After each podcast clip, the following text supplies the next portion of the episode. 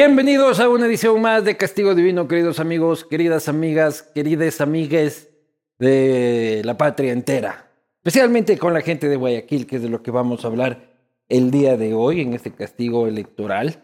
Eh, se acaba el año, ya, este, feliz año, feliz Navidad, todo lo que quieran. Año interesante, ¿no? Empezamos con las giras internacionales del castigo. Naveguen por el canal, pónganle a la campanita y todas esas huevadas. Y este, un gran año, un gran año, espero que también lo haya sido este, para ustedes. Y para mí es un enorme placer agradecer a las instituciones y marcas que permiten que esto suceda. Me refiero a Latitud Cero, un emblema de la cervecería artesanal ecuatoriana. Ron Carúpano, ganador de incontables premios a nivel internacional, Uribe Schwarzkopf con su proyecto Aurora, que está listo para la entrega en la Ruta Viva en la ciudad de Quito y Cuscuy, que es el emprendimiento de mi mujer que hace estos portavasos personalizados. Sigan a Cuscuy, no sigan a mi mujer y este, hagan sus pedidos. Acá están las redes sociales, que de esto vivo. Así que, para que Luchito viva bien, hagan pedidos de Cuscuy. Para mí, como les decía, es, es una situación particular porque así como que muchos correístas que quieran venir acá, poco a poco, pero hoy nos ha jugado el número y estamos aquí con el candidato por el correísmo a la alcaldía de Guayaquil, el señor Aquiles. Maestro. Gracias, gracias. Ya te traen el hielito paturrón. Acá. Porque dice que no has sido bielero, ¿no? No, no, la verdad que no, ¿para qué vamos a mentir? Hay otros que, que dicen que son bieleros y son bieleros para que, querer eh, Carabacampo. Sí, no, yo sí soy, yo sí soy. Oye, ¿cómo estás? Bien, dándole. ¿A quién? corre, corre. ¿A quién le estás dando? Como, vos eres de, puñetero, ¿a quién le estás dando últimamente? No, así decimos en Guayaquil, dándole, recorriendo distritos, territorios, ya prácticamente seis meses. Feliz, feliz. La, la realidad supera lo que uno ve en noticias, en redes. Primera vez que sales de San Borondón, dices, y ha sido jodido Guayaquil, dices. Yo, vivo, yo he vivido en Guayaquil toda mi vida y sí, de una vez te digo, vivo en San Borondón, soy vecino del exalcalde Jaime Nebot, no hay ningún problema con eso. ¿Eres vecino de Nebot? Claro, vivimos en la misma isla. Claro, Mocolí. La misma isla. Cero problema. Pero eres vecino, vecino. Así de, disculpe, una tacita de, de, azúcar, bigotes. No, no, no. Ese es Alfredo Dum, creo que es el vecino, vecino. Sí. Oye, ¿qué pasa? ¿Tu micro?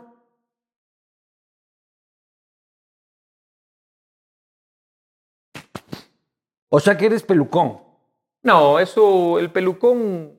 Eh, Candidato pelucón del correísmo.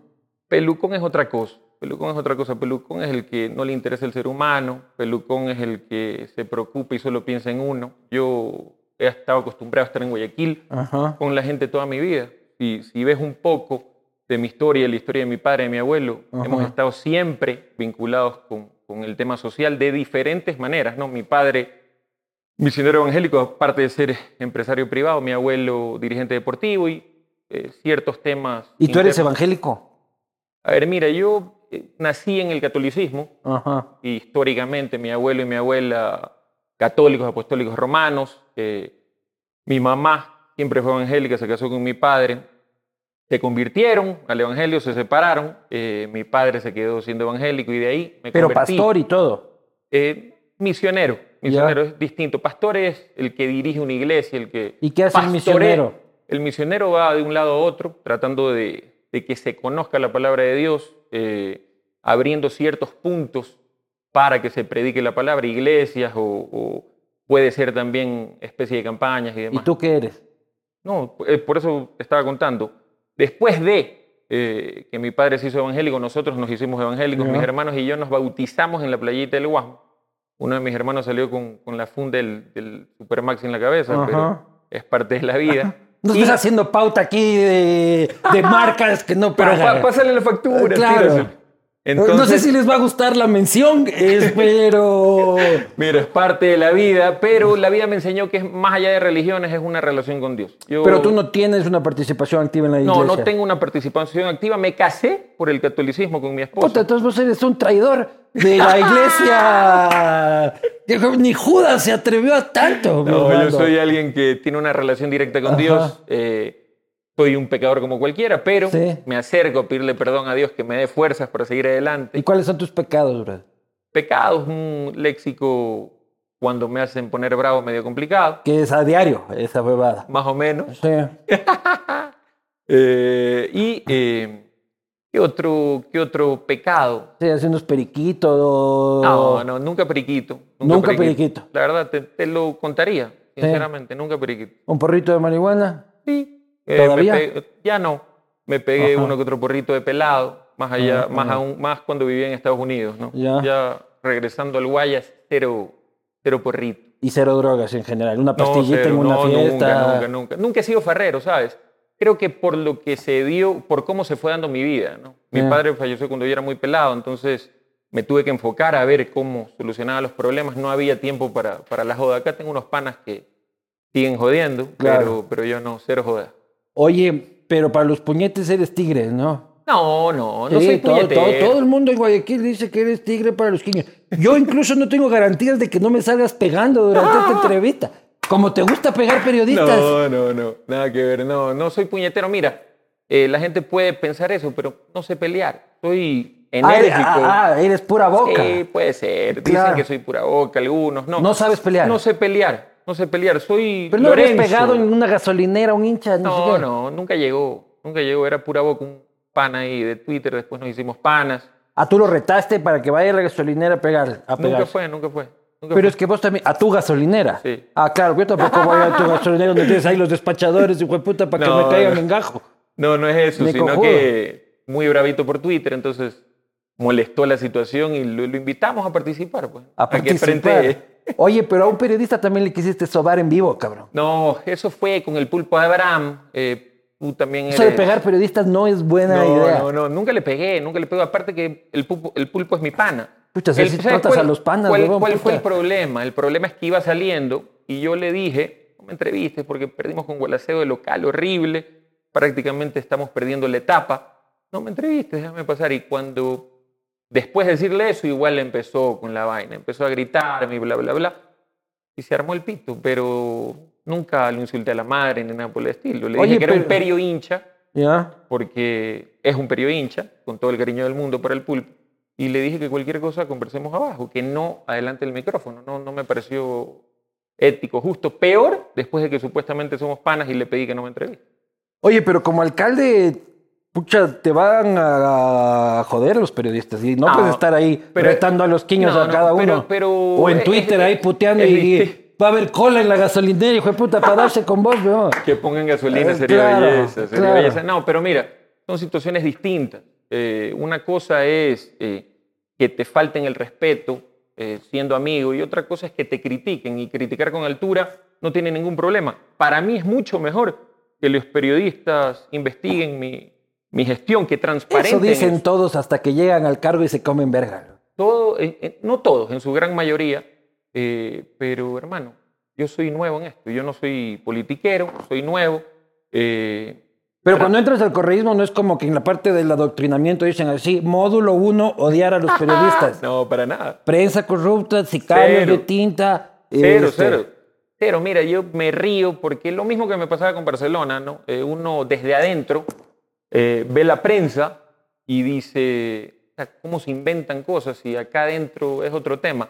Lo mismo está pasando ahora en esta candidatura para mí. Eh, ¿Se te inventan huevadas? Te inventan huevadas, pero más allá de eso. ¿Cómo eh, que, lo que dicen que, que Correa eh, maneja los títeres, que te dice qué hacer. Correa conversa conmigo cosas básicas. Él no se mete, ni siquiera me hizo me dijo, te voy a hacer la lista de concejales, tienes que hablar así. ¿Le contaste que venías acá? ¿Qué mejor prueba que estar aquí? ¿Le contaste que venías acá o estás aquí de, en Chiqui se va a enterar, hijo puta, cuando publiquemos? Es que no tengo por qué contarle todo lo que hago. No es que se le pide permiso, puta, voy a ir donde el Vivanco. No, no. y si se come verga, ¿qué le vas a decir? ¿Cómo me, vas donde ese Me cago de risa, me cago de risa. Y no, no se come verga porque la verdad que no, no le interesa el tema.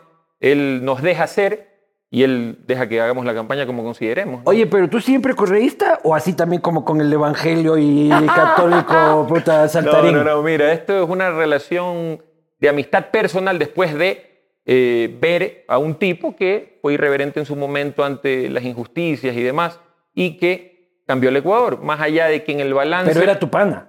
No, al principio no, por eso te digo, al principio no. Cuando fue el cambio de mando en Zumbagua, fui con unos amigos de mi papá, el cambio de mando ni lo conocí, lo conocí así. ¿Fuiste a Zumbagua? Sí, fui a Zumbagua. Así de, de, loco, Mirón, así. El loco de Mirón. Eh, recién hace ocho años lo conocí en, una, en un almuerzo en la casa de un amigo de mi, de mi, de mi padre. Eh, y bueno. El de presidente. Todavía, el de presidente todavía, mantuvimos el contacto y hemos mantenido la relación de amistad que se fue incrementando con el pasar del tiempo, pero yo no he sido militante. Eh, yo comparto la visión social de él, ¿no? Yo eh, no, no es que he sido político toda mi vida, yo he estado en el sector privado siempre. Pero tú eres de esos así que ven refinerías donde no hay refinerías, este puta, clases inocentes, clases inocentes. Yo, yo soy objetivo y, y, yo veo los hechos. Para mí la crítica de la refinería no tiene sustento. Eh, ¿Cómo no tiene sustento la crítica? Para mí no, para mí iba encaminado Pero un no gran hay... proyecto. Está con Odebrecht, brother. Tiene esas cosas más coimas que. Hace seis años no, no, no es presidente Correa, Luis Eduardo. No, no, pero las coimas fueron durante el gobierno de Correa. Sí, pero ¿quién es el que las denuncia? El señor Santos. Sí, ¿Y pero... dónde está Santos? Ni siquiera ha sido procesado. Entonces, ah, entonces, ¿por qué él no lo procesaron? Los otros son santos. Para mí no, no, no vale como prueba. ¿Tú confías en la justicia del país? Te pregunto. No. No, ni ahora ni nunca. Pero no hay y, refinería. Y te, y te he escuchado que criticas que ahora parece que también meten la mano. O, o es que, que, todos son la misma mierda, hermano, eso es lo que pasa. Entonces, pero tú crees que y, en la subjetividad, porque hoy Glass está libre, para mí Correa convencido estoy de que es perseguido. ¿Cómo me vas a decir que? Pero tú crees que Glass es inocente.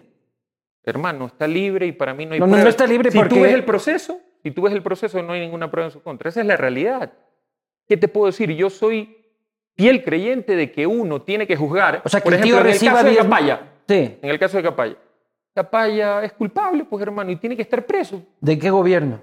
Sí, pero en empresas privadas, mira, tú que ahora tienes una gran empresa que es esta, y veo que has manejado negocios o tu padre o tu uh -huh. familia toda la vida, tienes que haber tenido traiciones a lo largo de ah. la vida. Sí, hermano, es que hay no que ser objetivo. Que, claro, o sea, objetivo es de que, que puta, objetivo. Que, pero están robándote en la cara y no te diste cuenta. Se supone que Correa se sabía hasta que hasta el juego de lápices que compraban. Hay ¿no? documentos que él mismo pidió que se lo investigue a Capaya. Ajá. Mostró los mails de los cruces con Capaya. ¿Y crees que Glass es inocente? Para mí, con las pruebas que hay, para mí es inocente. Está en su casa.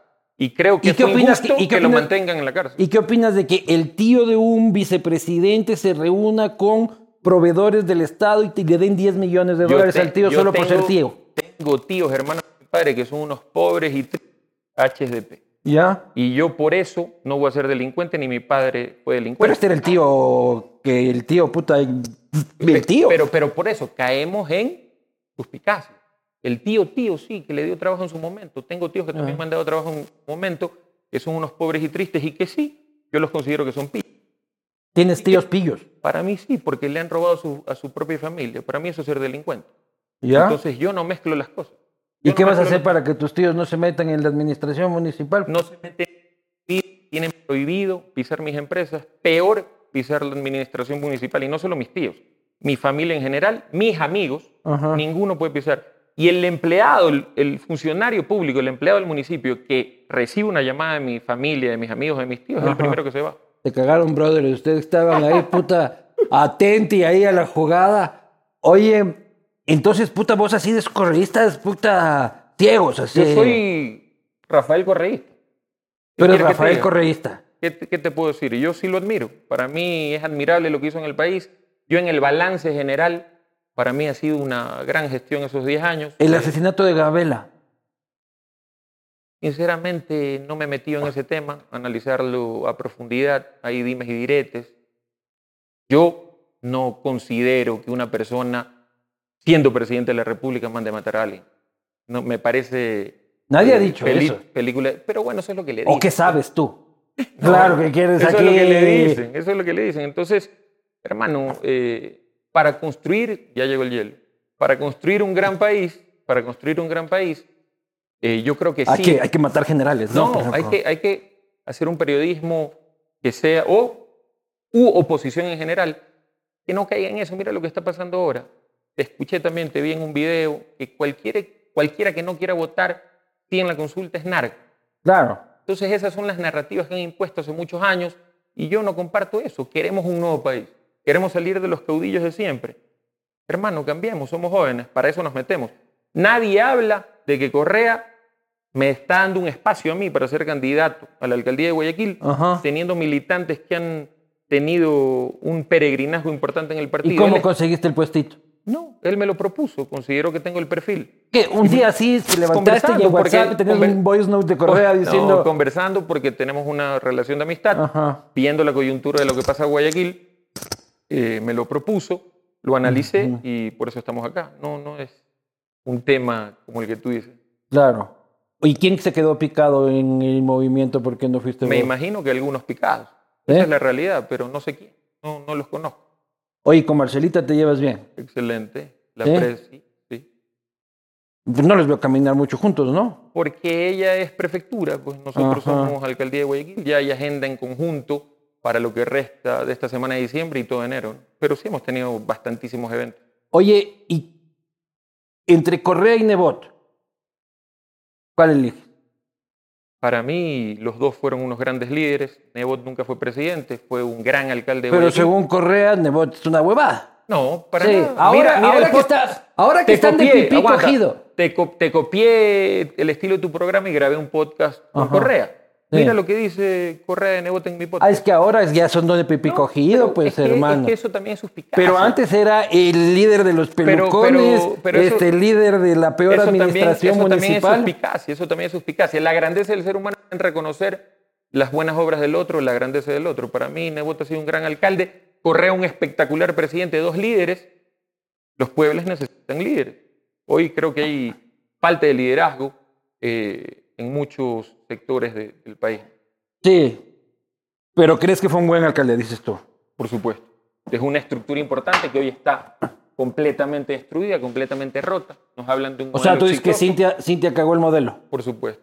Y Porque León, León también Gracias. te parece. ¿Ah? León también te parece un gran administrador, Por ¿no? supuesto, fue un gran O sea, chucha social cristiano, es como No, Alexis Mera, no, vos, loco. Soy objetivo, quiero hacer una nueva política, Luis Eduardo. ¿Y Eres como qué? Alexis Mera, tan social No, cristiano no como correísta. No me compares con Alexis, ni lo conozco, no vale... A ese no, lo quieren liberar, ¿no? ¿Por qué no hacen lo mismo por Alexis? El man debe estar comido gato ahí en la cárcel, no. Tanto show por Glass y al man no lo regresan ni a ver, loco. Ni idea, no lo ubico, no lo conozco. Creo que eh, son otros temas. Y volviendo al tema de, de Nebot y, y León, grandes administradores. Gracias, hermano. Gracias por la invitación, a pesar de que me Ma. puteaste por Twitter. Hoy te tengo bloqueado, loco. En Twitter hoy día me di cuenta. Sí, te voy a desbloquear. Pero hermano. ya te acuerdas por qué fue o no?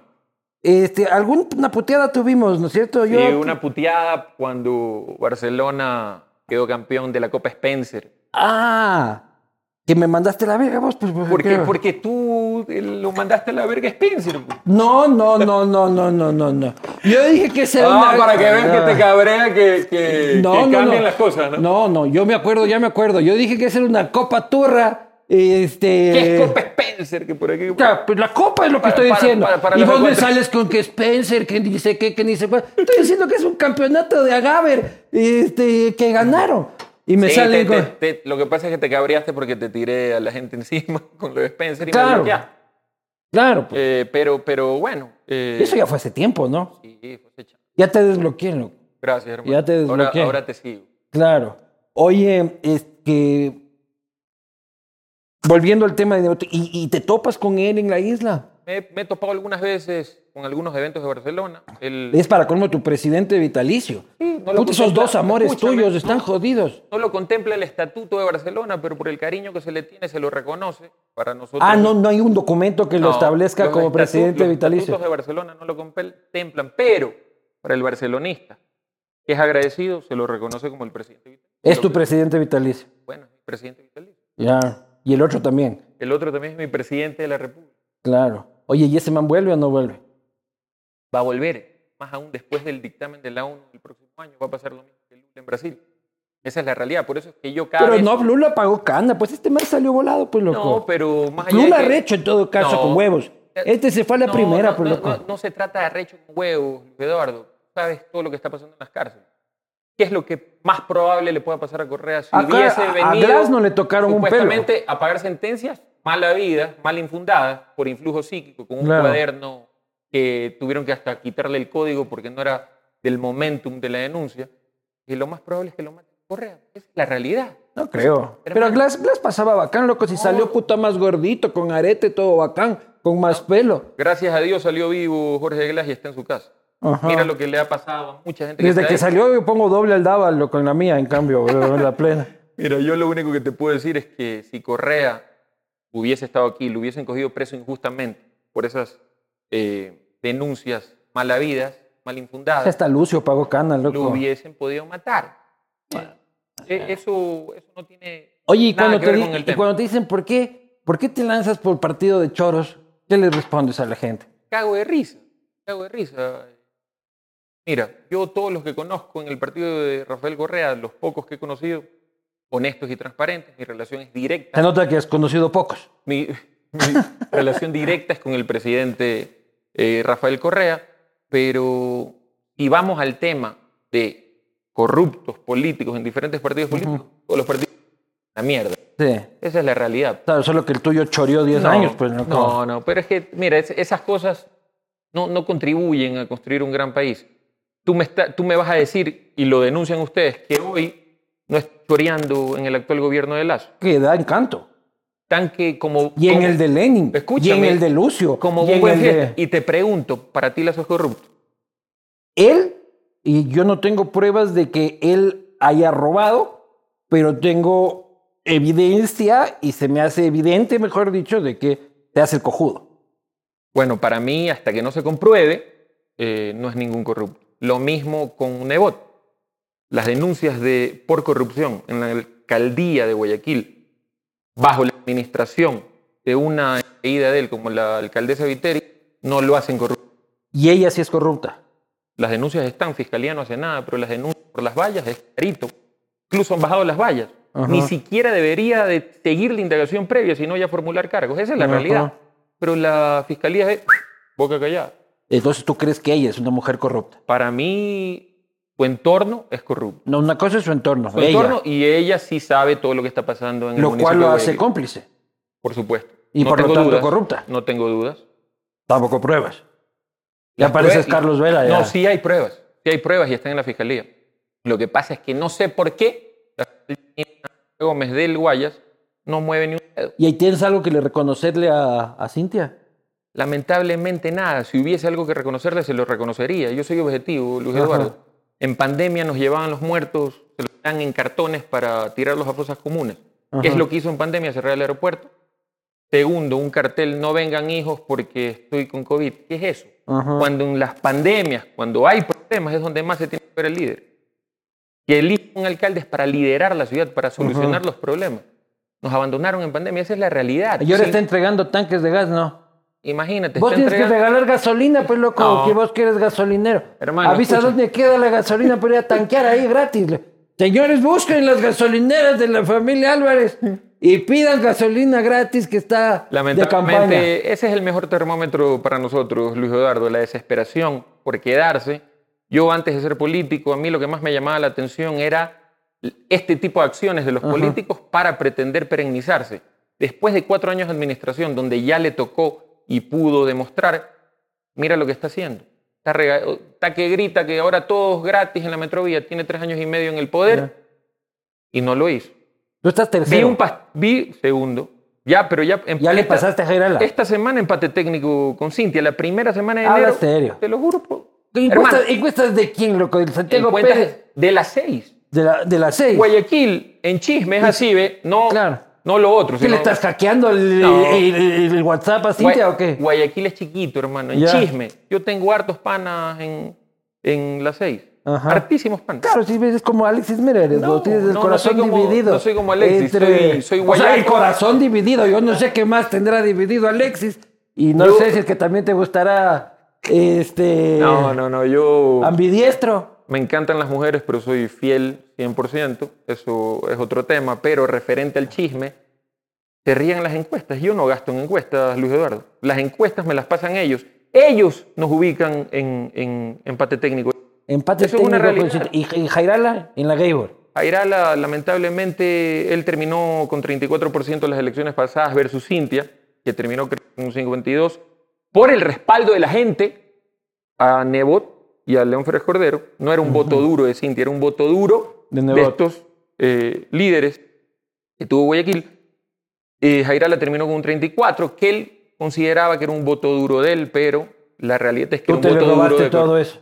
No, no me le robé, lo capitalizamos. Es distinto, la gente... ¿Pero qué onda, Jairala? ¿Cuál, es el candidato de Correa, vos o él? Nosotros, pues sí, solo hay una, un partido de Correa. Pero el partido de Correa antes era el de Jairala. No, tenía partido y Jairala, que siempre estaba en todos los partidos, quiso congraciarse y quiso prestar el partido ¿A cambio de qué? La candidatura de Arauz.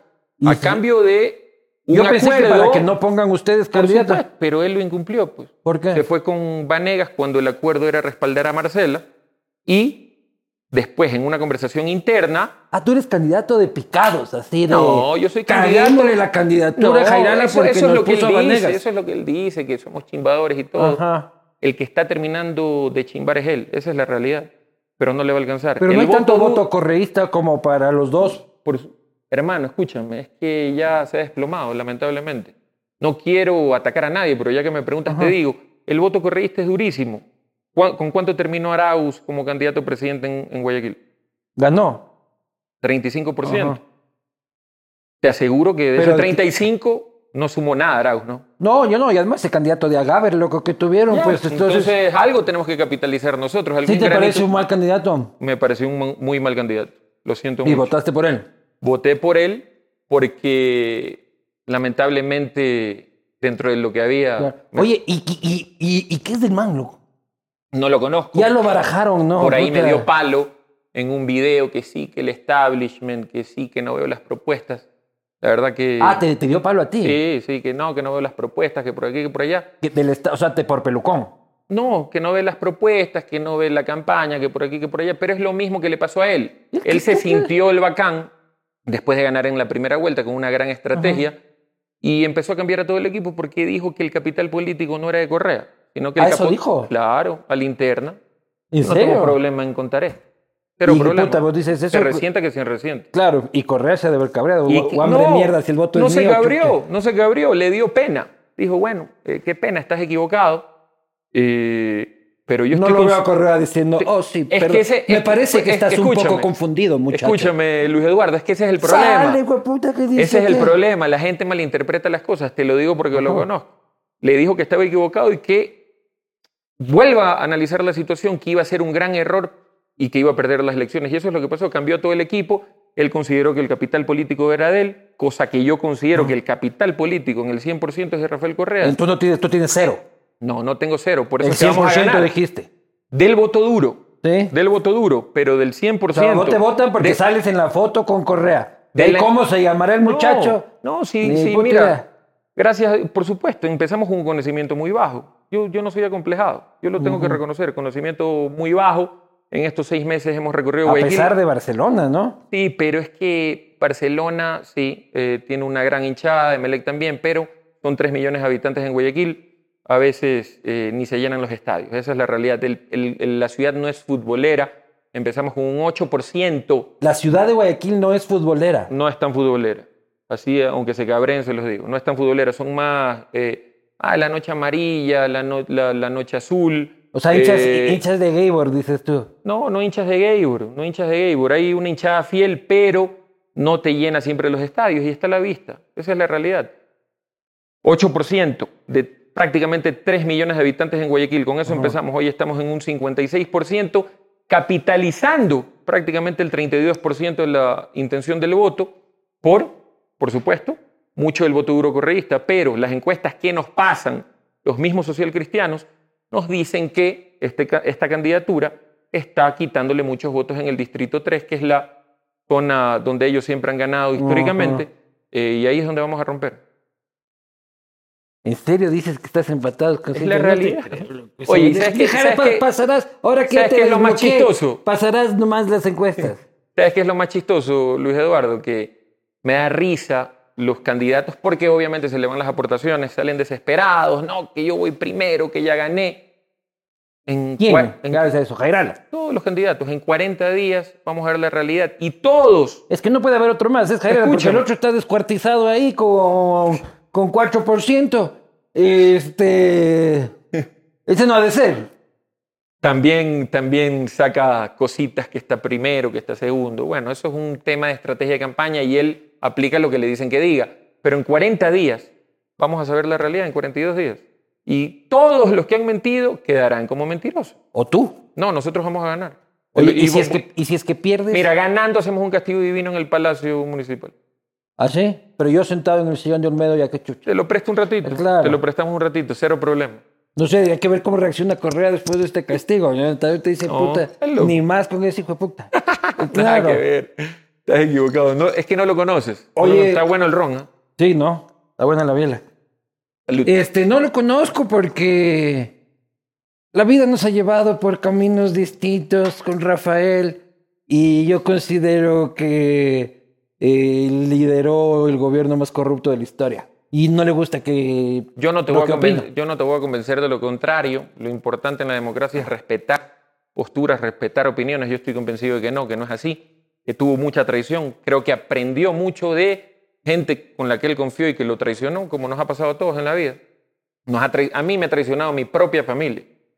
Me- de lo poco que conversamos Ajá. antes de empezar el programa, a ti también. Te dan estas situaciones. Hay una frase que dice que para traicionar hay que estar cerca.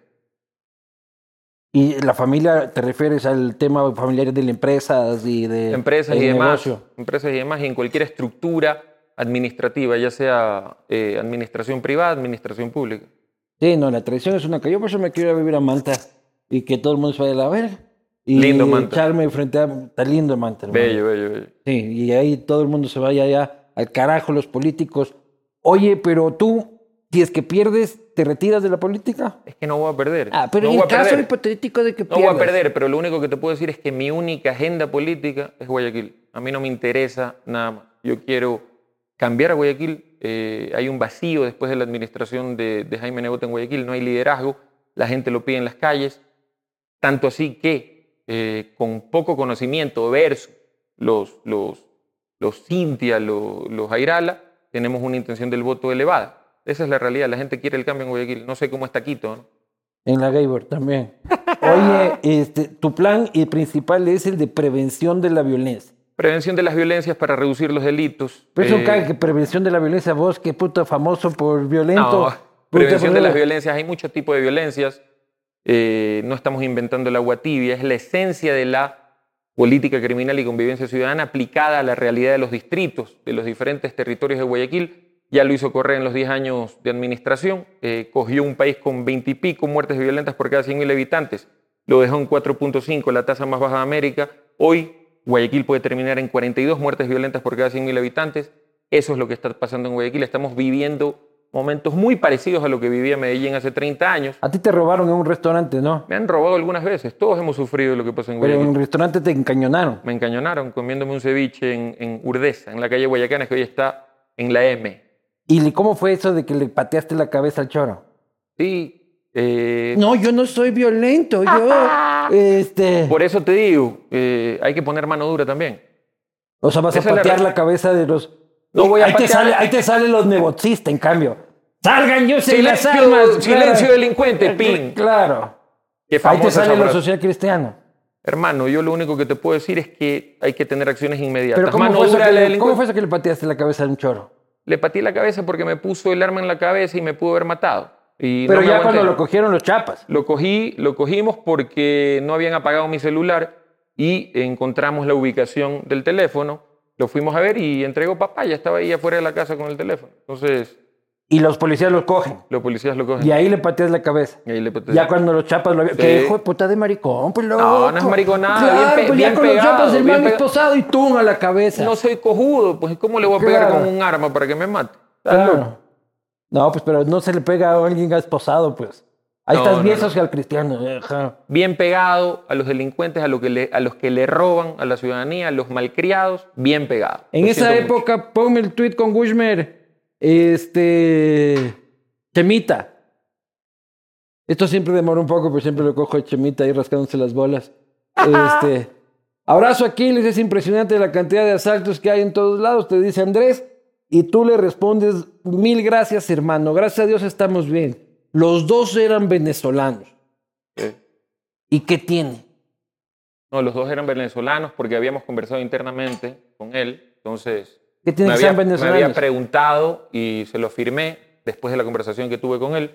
Pero no tiene nada que ver que sean venezolanos. Son ciudadanos que hoy están dentro de Guayaquil y que el gobierno también tiene que ver la forma de ayudarlos. sea, no, ¿no? tienes problema con los venezolanos. Para nada. Tengo gente venezolana que nos ayuda en diversos temas a nosotros. ¿Y por qué está esta gente en el Ecuador? Porque salieron huyendo de Venezuela y vamos por- a caer en el tema que ¿Y por qué Ecuador, huyen a Vene- Venezuela? ¿Por qué huyen de Venezuela? Pero no es lo mismo que ha pasado en Ecuador, pues, Luis Eduardo. ¿Qué ha pasado en Ecuador? ¿Tú, tú quieres que- llegar al tema de que huyen de Venezuela porque por una mala administración gubernamental? Sí, sí por que me parece una forma suave de decir, eh, de Eh, hablar de pero- la narcodictadura de, Pero de Maduro. te, te digo, los datos, los datos es que en los 10 años de, de Rafael Correa no hubo migración, hoy sí. Hoy salen corriendo, hoy Ya, hay pero te niños. estoy preguntando qué opinas del gobierno venezolano en realidad. No, a mí no me gusta, no me cae bien Maduro. Y yo te voy a O decir... sea, ¿no te cae bien como no lo invitarías a una parrillada o te parece no, un no, puto no, me, asesino? no, no me gusta como gobernante. No me gusta como gobernante. A Rafa sí. Rafa sí, porque es otro tipo de gobernante. ¿Y qué es lo que menos te gusta de Venezuela?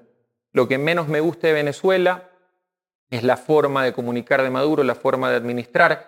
No he analizado a profundidad. He visto que ha tenido una mejora en la situación de país a nivel económico. Habría que comprobarlo, pero no, no soy partidario de Maduro. Yo aquí te voy a decir lo Sí. que sienta. Sí, dale. Pero ¿te parece que es un dictador? No me parece que es un dictador, me parece que hay una masa eh, que, que le da el voto por alguna circunstancia, eh, así como quieren aplicar ahora en Guayaquil dando pollos y demás, que la gente igual los coge, pero que igual los rechaza. En este caso, en Venezuela, la gente sigue apoyando a Maduro. No, no creo que la gente siga apoyando a Te lo Maduro. prometo, te lo prometo. Ni siquiera hay elecciones libres. ¿Cómo vas a saber si apoyan a Maduro? La gente lo ha Y, apoyado. y- y condiciona a la comunidad internacional que si es que no le quitan el bloqueo, este, no hay elecciones libres.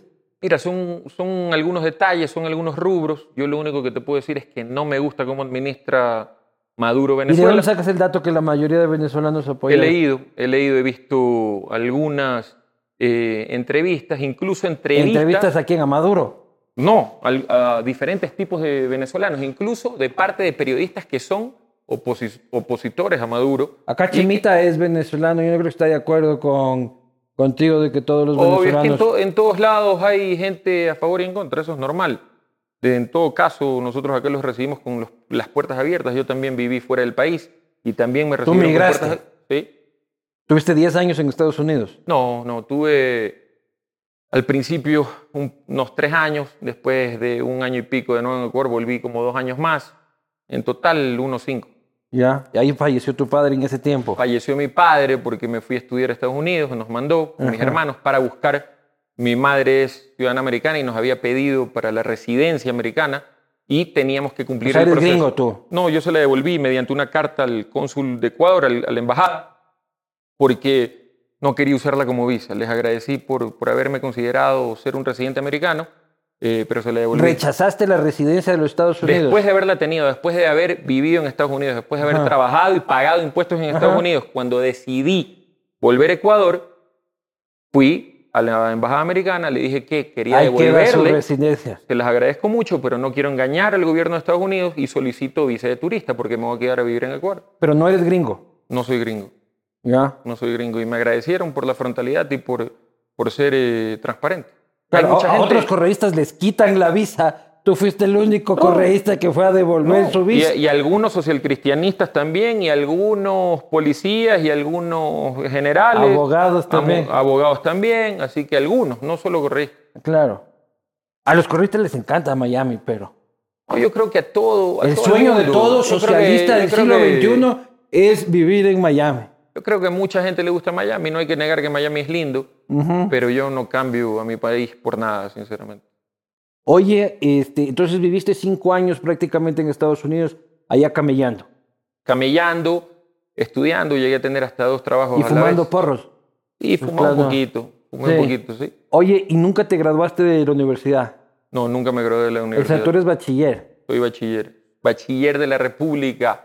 Como Y eso no le molestó a Rafa porque con eso se le burlaban a Lazo. Como el presidente Guillermo Lazo. Claro, colega. presidente, colega. Colega Lazo, sí. Eh, No, ni siquiera hablamos si le gustaba o no. Ajá. Me dijo que adelante. ¿Y por él, qué no él te- conoce mi historia de vida. ¿Y por qué no te graduaste de la universidad? Estudia- estudiaste en la Casa Grande Política, ¿no? Estudié en la Casa Grande de Ciencias Políticas un tiempito. eh, ¿Cuánto es un tiempito? francés, francés, unos siete, ocho meses. Pucha, un semestre, un poco más. Sí, sí, me ¿Y dediqué a trabajar, me dediqué a trabajar.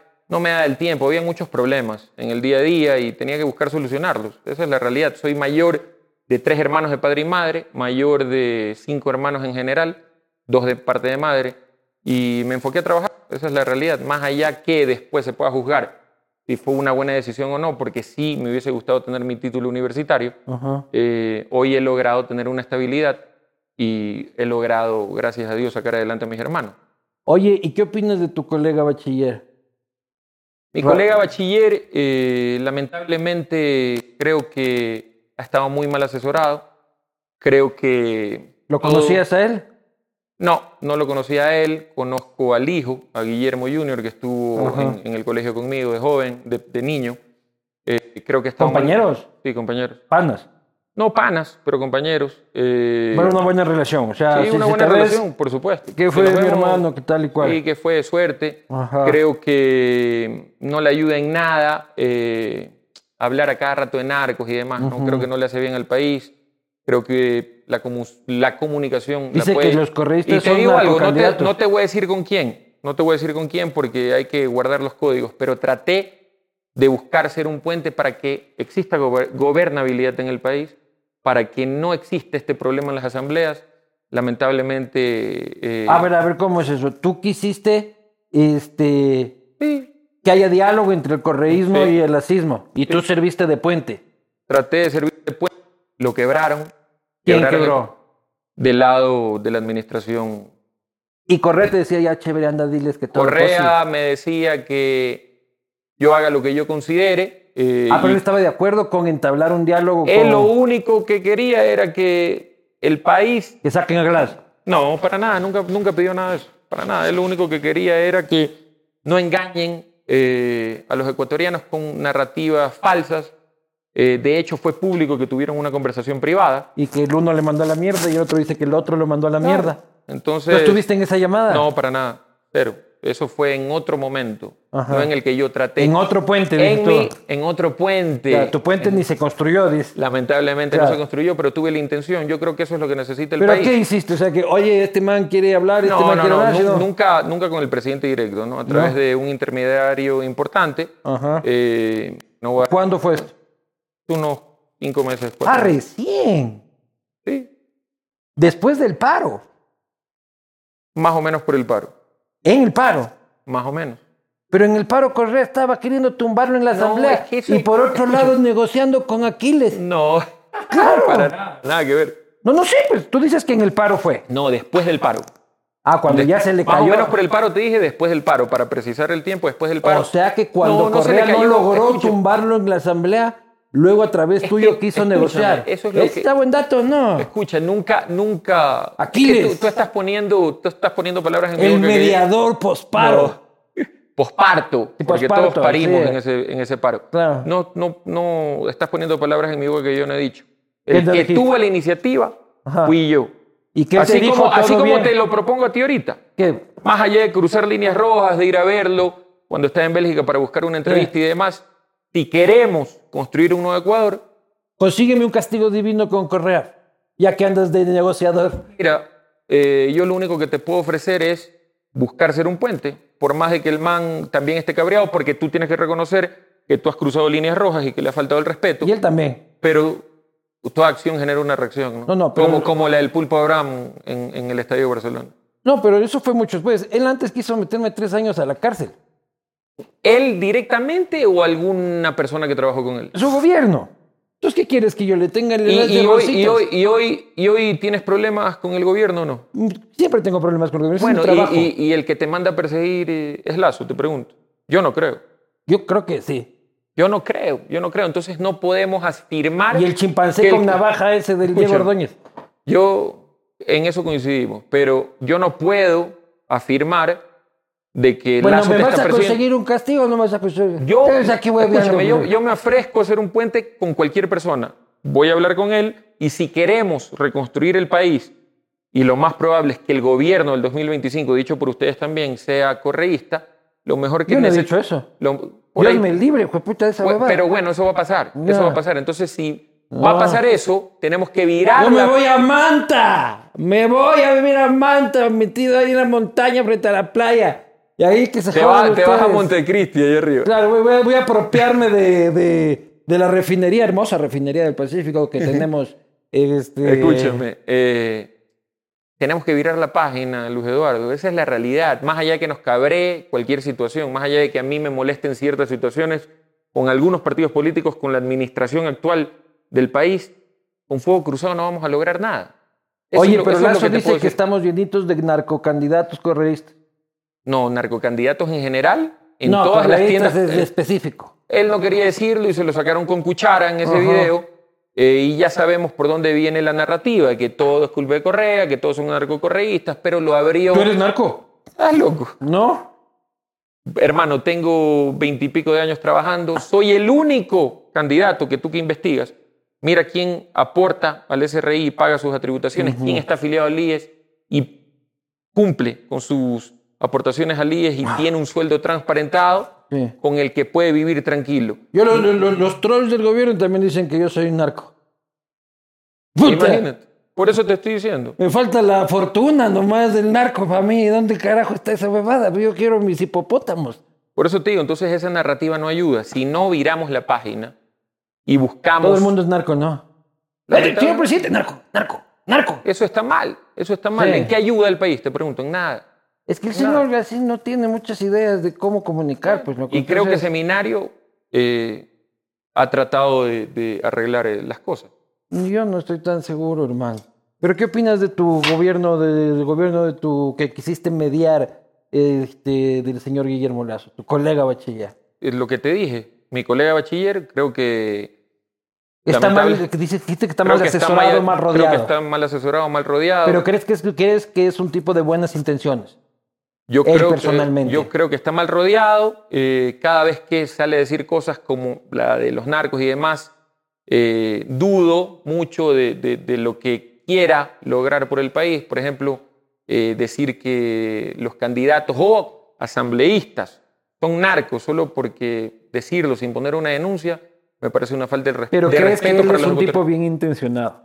Creo que llegó con buenas intenciones, dentro de su estructura, llegó con unas buenas intenciones, pero ya tiene un año y pico y el país no avanza, ¿no? ¿Y tú crees que tiene que terminar su mandato? Porque Correa cada que puede dice que hay que tumbarlo ya al señor. Yo no me meto en eso, lo único que te puedo decir es que voy a ser alcalde de Guayaquil y que voy a tener que trabajar con el presidente de la República, que es él, Ajá. de la mano para solucionar los problemas de los guayaquileños, Claro. trabajar con el gobernador de turno, que es el señor Calvas, más allá de chimp- Con cualquier... el chimpancé con navaja te toca trabajar en el tema de seguridad. Bueno, tocará, te, te tocará ir, ir con navaja también. Oye, a ver, Guayaquil, prevención de las violencias. Decías que hay varios tipos de violencias, entiendo que es la violencia intrafamiliar, la violencia en las escuelas, este, la violencia del crimen organizado, ¿cómo prevenir? prevenirlas. Primero que nada, prevención. Hay diferentes tipos de violencias. La violencia en el hogar, como lo acabas de decir, la violencia en los colegios, que es el bullying, la deserción escolar, por ejemplo. Eso es prevención del desarrollo en las violencias, trabajar de la mano con los... Pero ¿cómo? Ajá. Por eso, coordinar, trabajar de la mano con los rectores del colegio, profesores, tener la data exacta de qué alumnos tienen problemas en el hogar. Ahí vas armando el círculo para prevenir qué alumnos sufren viendo a la madre recibiendo golpes del padre, que se puede convertir en femicidio, intervenir con ellos con asambleas populares, asambleas comunitarias, recuperando el tejido social que está roto. El tejido social está roto. Entonces, no hay plan de política criminal ¿Qué que carajo es el funcione. tejido social? El tejido social.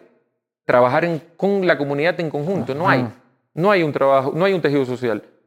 Y nosotros no aplicamos las asambleas comunitarias para elegir contralores sociales, que es la misma comunidad en los diferentes distritos de Guayaquil, no pudiésemos llevar a cabo los planes de Contralores sociales. Así los, así los denominamos nosotros. Pero voluntarios o también con No, con, incentivos municipales, por supuesto. Pucha, ya vamos a generar más burocracia. No, no, es que nosotros, nosotros no somos demagogos. Eso, eso, eso parece los centros de defensa de la revolución. Esos que habían, iban a poner en cada cuadra, que más bien que Contralor Social es un sapo ahí que, oye, ese de ahí habla mal del, del, del alcalde Aquiles. Puta, amanece con las patas rotas. claro. No, no, los contralores sociales son los que van a ayudar a controlar, a que se lleve a cabo los programas de arte, cultura y deporte en los barrios, que eso es el camino, ese es el camino para recuperar a los jóvenes, a los niños de nuestro país. ¿Y cuántos contralores sociales son? Es que vamos a reorganizar las parroquias y distritos. Hoy Guayaquil tiene 16 parroquias urbanas y 5 rurales, una ciudad que tiene prácticamente 3 millones de habitantes, una parroquia Jimena con más de 600 mil habitantes, una Tarqui con más de 600 mil habitantes. Tenemos que partirla. La Jimena, por ejemplo, dividirla en tres.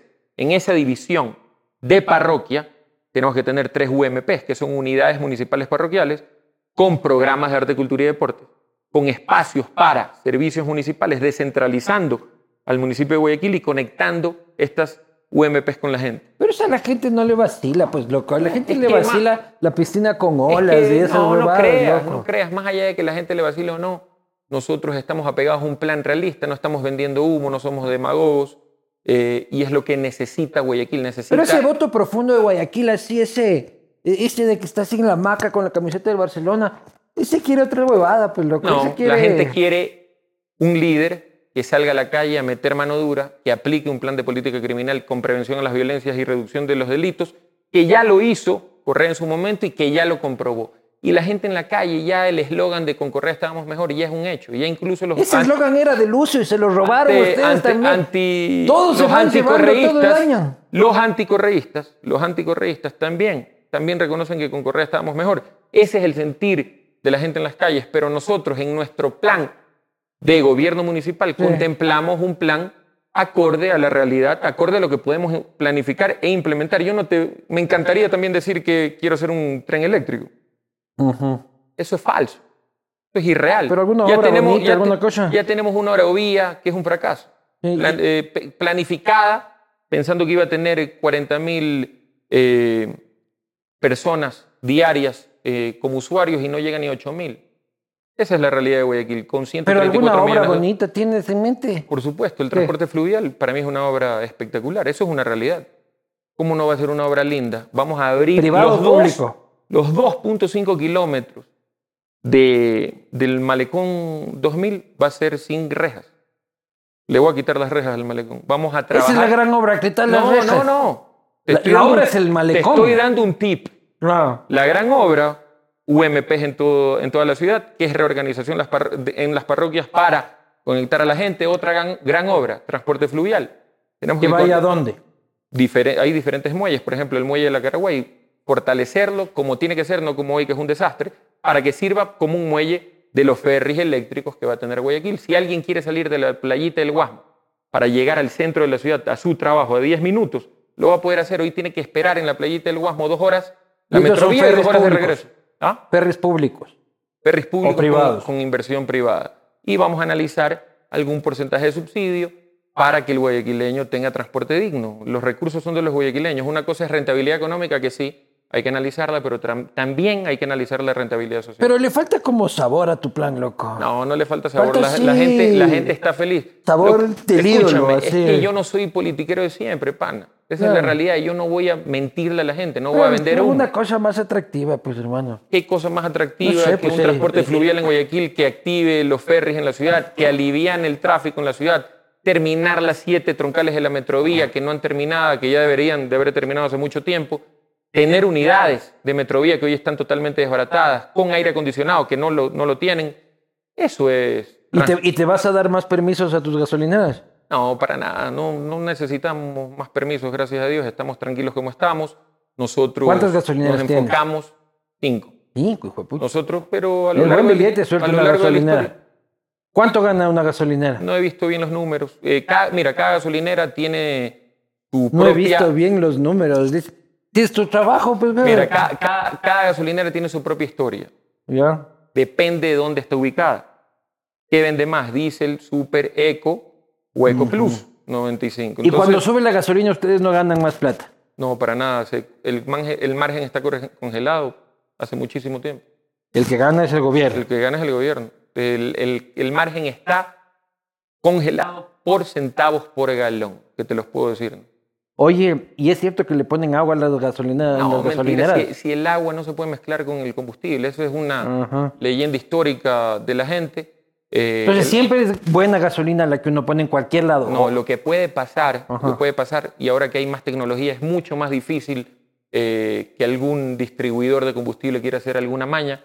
Lo que puede pasar es que alguna tubería de la parte hidráulica de las estaciones de servicio esté rota y, por supuesto, el producto le llegue contaminado al usuario, pero no es mala intención. La- O que te lo- pongan menos de lo que cuenta ahí. Ah, eso sí, por supuesto, pero para eso hay eh, mediciones periódicas del ARC, ¿no? que son los, es la Agencia de Regulación y Control. y también te pueden poner extra diciendo que te están poniendo súper. Por supuesto también. Hay, hay, hay que estar pilas porque hay algunos sapos. Claro. Pero Eso es lo que hay que estar pilas, básicamente. estar mosca. ¿Y tú qué pones en tu carro? Yo pongo lo que es, yo pongo súper. ¿Qué quieres que te miente? No, no, sí, yo también pongo súper, pero puta, estoy a punto de cambiarme al burrito sabanero, brother, porque qué cara esta huevada. Está carísimo. carísimo. Vamos a ir a las preguntas de la gente. Eh, ¿Hay alguna otra propuesta de campaña que me quieras comentar? El medio ambiente, aplicar las recomendaciones de la CAF en el 2017. Es El mismo municipio. Dale, bacán. Aplicar las recomendaciones de la CAF, que ya lo hizo en el 2017 el municipio de Guayaquil y que no las, no las aplicó. Eh, no estamos inventando el agua tibia, estamos queriendo realmente ser lógicos, ser el sentido común y qué mejor que las recomendaciones de la CAF para buscar un Guayaquil amigable con el medio ambiente, con parques ecológicos, con parques que tengan drenaje para evitar las inundaciones en Guayaquil y muchísimas otras recomendaciones de la CAF, como el Guayaquil Florido, que es por fin dejar de tener cables en los postes, sino cables Pero la transportación eléctrica no te conviene, tío. Te jode el business, pues, loco. No, para nada. Si nosotros estamos en nuestras estaciones de servicio, tenemos puntos de carga eléctrica, Ah, ya tienes. por supuesto. Nosotros somos amigables con el medio ambiente. ¿Vale la pena comprarse un carro eléctrico hoy por hoy? Eh, para mí no, y ha fracasado en el mundo la venta del- del- del transporte eléctrico. Eh, lo han querido vender como salir de, de- de los, de los combustibles fósiles y demás, pero las plantas de transporte eléctrico también consumen combustible. Esa es la realidad. Entonces, eso es otro tema, ¿no? que no me quiero meter. Ajá. La gente que compre lo que considere, pero yo prefiero ir seguro, saber que como, era, como, cuando éramos En gasolineras Álvarez, el combustible este, más seguro del país. Escúchame, como cuando éramos pelados, que me imagino que tuviste algún carro medio estartalado como yo, y te quedabas botado, abrías el carburador, le tirabas un tufito de combustible y te prendía. Hoy con un carro eléctrico no lo cargas A y mí te se me apaga el carro no tengo puta idea de qué pasa, loco. Bueno, Yo para que veas que su- que- el guayaco. carro y llamo a la aseguradora. Yo sí la, la- la carburación, la carburación ya cambió, ¿no? Pero te hablo de, de mi carro que tuve cuando fui pelado, aplicaba eso. Muy bien. Vamos a ir a las preguntas de la gente gracias a Xbri. Xbri. Cambia tus llantas por Xbri en todos los Tire Cities y Tecnicentros del país. Anda seguro, así como el señor anda seguro ahí en su, en su 4x4. Eh, candidatos de la revolución Reloaded me encantan estos. Así de Mocolí, de esta nueva ola de, de- de revolucionarios socialistas que, Pero- que pero les gusta tratarse bien. Pero más allá de todo, con trabajo honesto, transparente, Ah, no te lo pagando, pagando los impuestos, veamos qué candidatos viven como artistas y no pagan nada de impuestos y no, no trabajan. Eso, es- eso es lo que hay que investigar. Muy bien, vamos a las preguntas de la gente. Dijo que iba a bajar la deuda del ídolo, prometió 4 millones anuales, no cumplió. ¿Qué le hace pensar que, lo, que le voy a creer que va a cambiar Guayaquil? Igual lo tengo como dirigente con buen ojo. ¿Quiere la verdad. terminar de leer? Sí, quería Bueno.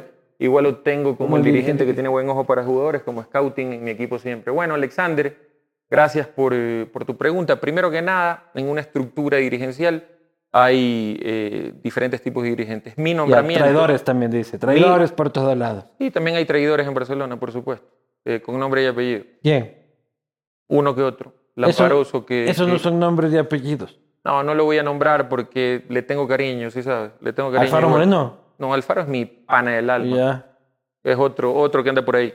En todo caso, fui vicepresidente deportivo, no fui encargado de la vicepresidencia financiera, pero más allá de eso, siendo responsable igual como dirigente de Barcelona, generamos en dos años y pico de pandemia más de 12 millones de dólares en ingresos entre venta de jugadores, entre clasificar a copas internacionales generadas por la Comisión de Fútbol, por la Vicepresidencia Deportiva, un equipo que en dos años de pandemia dejó de ingresar cerca de 20 millones de dólares anuales. Si, hubiese, si, hubiésemos si no hubiésemos dejado de percibir esos valores, hoy Barcelona hubiese bajado el déficit considerablemente. Esa es la realidad. Siguiente pregunta.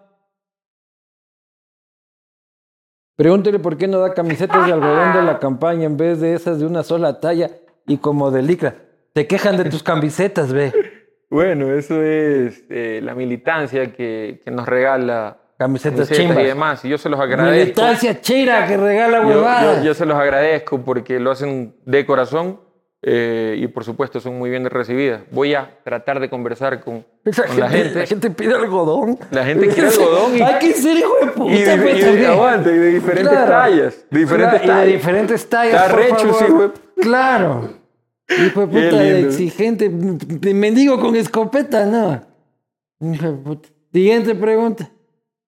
En sus dos participaciones como directivo renunció dejando votada la institución y el cargo. ¿Hará lo mismo con la alcaldía? Primera administración del ídolo de José Francisco Ceballos, renuncié por diferencias con él en el último año de mandato, un 10 de diciembre del 2018. Eh, renuncié por diferencias internas que ya no se aguantaban más. No era el presidente, eh, había una estructura. En la segunda participación renuncio porque tampoco he sido el presidente y había una estructura que sigue estando hoy una estructura importante. Eh, y por supuesto lo que más me preocupa es que Guayaquil es el que está abandonado, pero son dos cosas distintas. Yo no era la cabeza de ninguno de los dos proyectos, eh, aporté más allá de cualquier, cualquiera que haya sido mi posición dentro de una estructura dirigencial y hoy encabezo yo un proyecto para Guayaquil y por supuesto que voy a terminar en mi periodo y no me voy a perennizar y que quede grabado. Voy a quedarme cuatro años en Guayaquil eh, dejando una estructura importante para que el que venga continúe con una gran planificación. ¿No te vas a reelegir? No. No, eso dicen todos. Eso dicen todos, pero yo quiero disfrutar a mi familia, disfrutar a mis hijos. Pero ya cuando pruebas la huevadilla, esa nota es, es... que escúchame, he probado, esa nota es adictiva. He probado el poder en Barcelona y más bien eso es un ejemplo de desprendimiento del poder. A mí no me, me marea el poder. Renuncié la primera vez como presidente de la Comisión de Fútbol de Barcelona, campeón y semifinalista de América. Renuncié la segunda vez como vicepresidente deportivo, manejando todo el fútbol del equipo con Alfaro Moreno y ganando una etapa que nos ponía a disputar una final donde podíamos ser campeón nuevamente. Eh, también después de una semifinal de Copa, pero desprendimiento total. A mí el, poder no me marea, hermano. Siguiente pregunta. ¿Cuál es el eje transversal de su propuesta política y qué obras deberíamos esperar en su primer año de gobierno? Woody, mi pana Woody. Eje transversal, primero, luchar contra la inseguridad, eh, plan de prevención, política criminal y convivencia ciudadana, renombrar a la Policía Metropolitana como Policía Ciudadana. Hoy tiene 700 efectivos, pero vamos a aumentar a 5.000 efectivos para que nos ayuden en la prevención de la ciudad. Por supuesto, mano dura de entrada y... Eh, a patearles la cabeza, dices tú, a los venezolanos. No, no, tampoco así, hermano, no digas eso. No, no, no, no, no he dicho eso, pero sí patearle la cabeza a los delincuentes y es necesario, ¿no? Siguiente. ¿Qué piensa de las fundaciones de los socialcristianos? Eh, no es mi estilo, pero más allá de que no sea mi estilo, llegamos a administrar una ciudad después de 30 años que tiene una estructura basada en fundaciones. Entonces, por más de que no me guste, ya hay una fundación liquidada, que es la Fundación de la Metrovía, y la administra la TM. Eso da la pauta de que no todas las fundaciones son rentables. En este caso, primero, transparentar lo que han manejado las fundaciones todos estos años.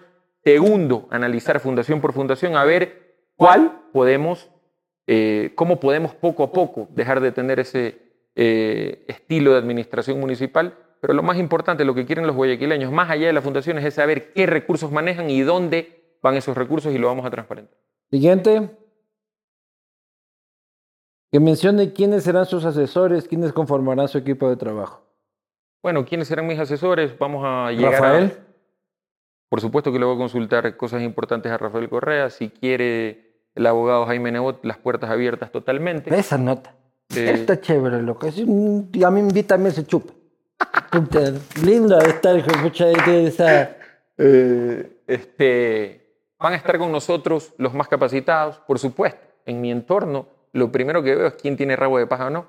Eh, y vamos a blindarnos, porque al único, al único que después, si es que hay un problema, le quieren cortar la cabeza y que no puede después andar A por ti. el país tranquilo, es a mí. Así que yo no voy a arriesgar mi patrimonio personal por nada, ni por nada. Claro, te toca ahí pedir un el ático, un pasito así, puta, hágase, hágase el ladito.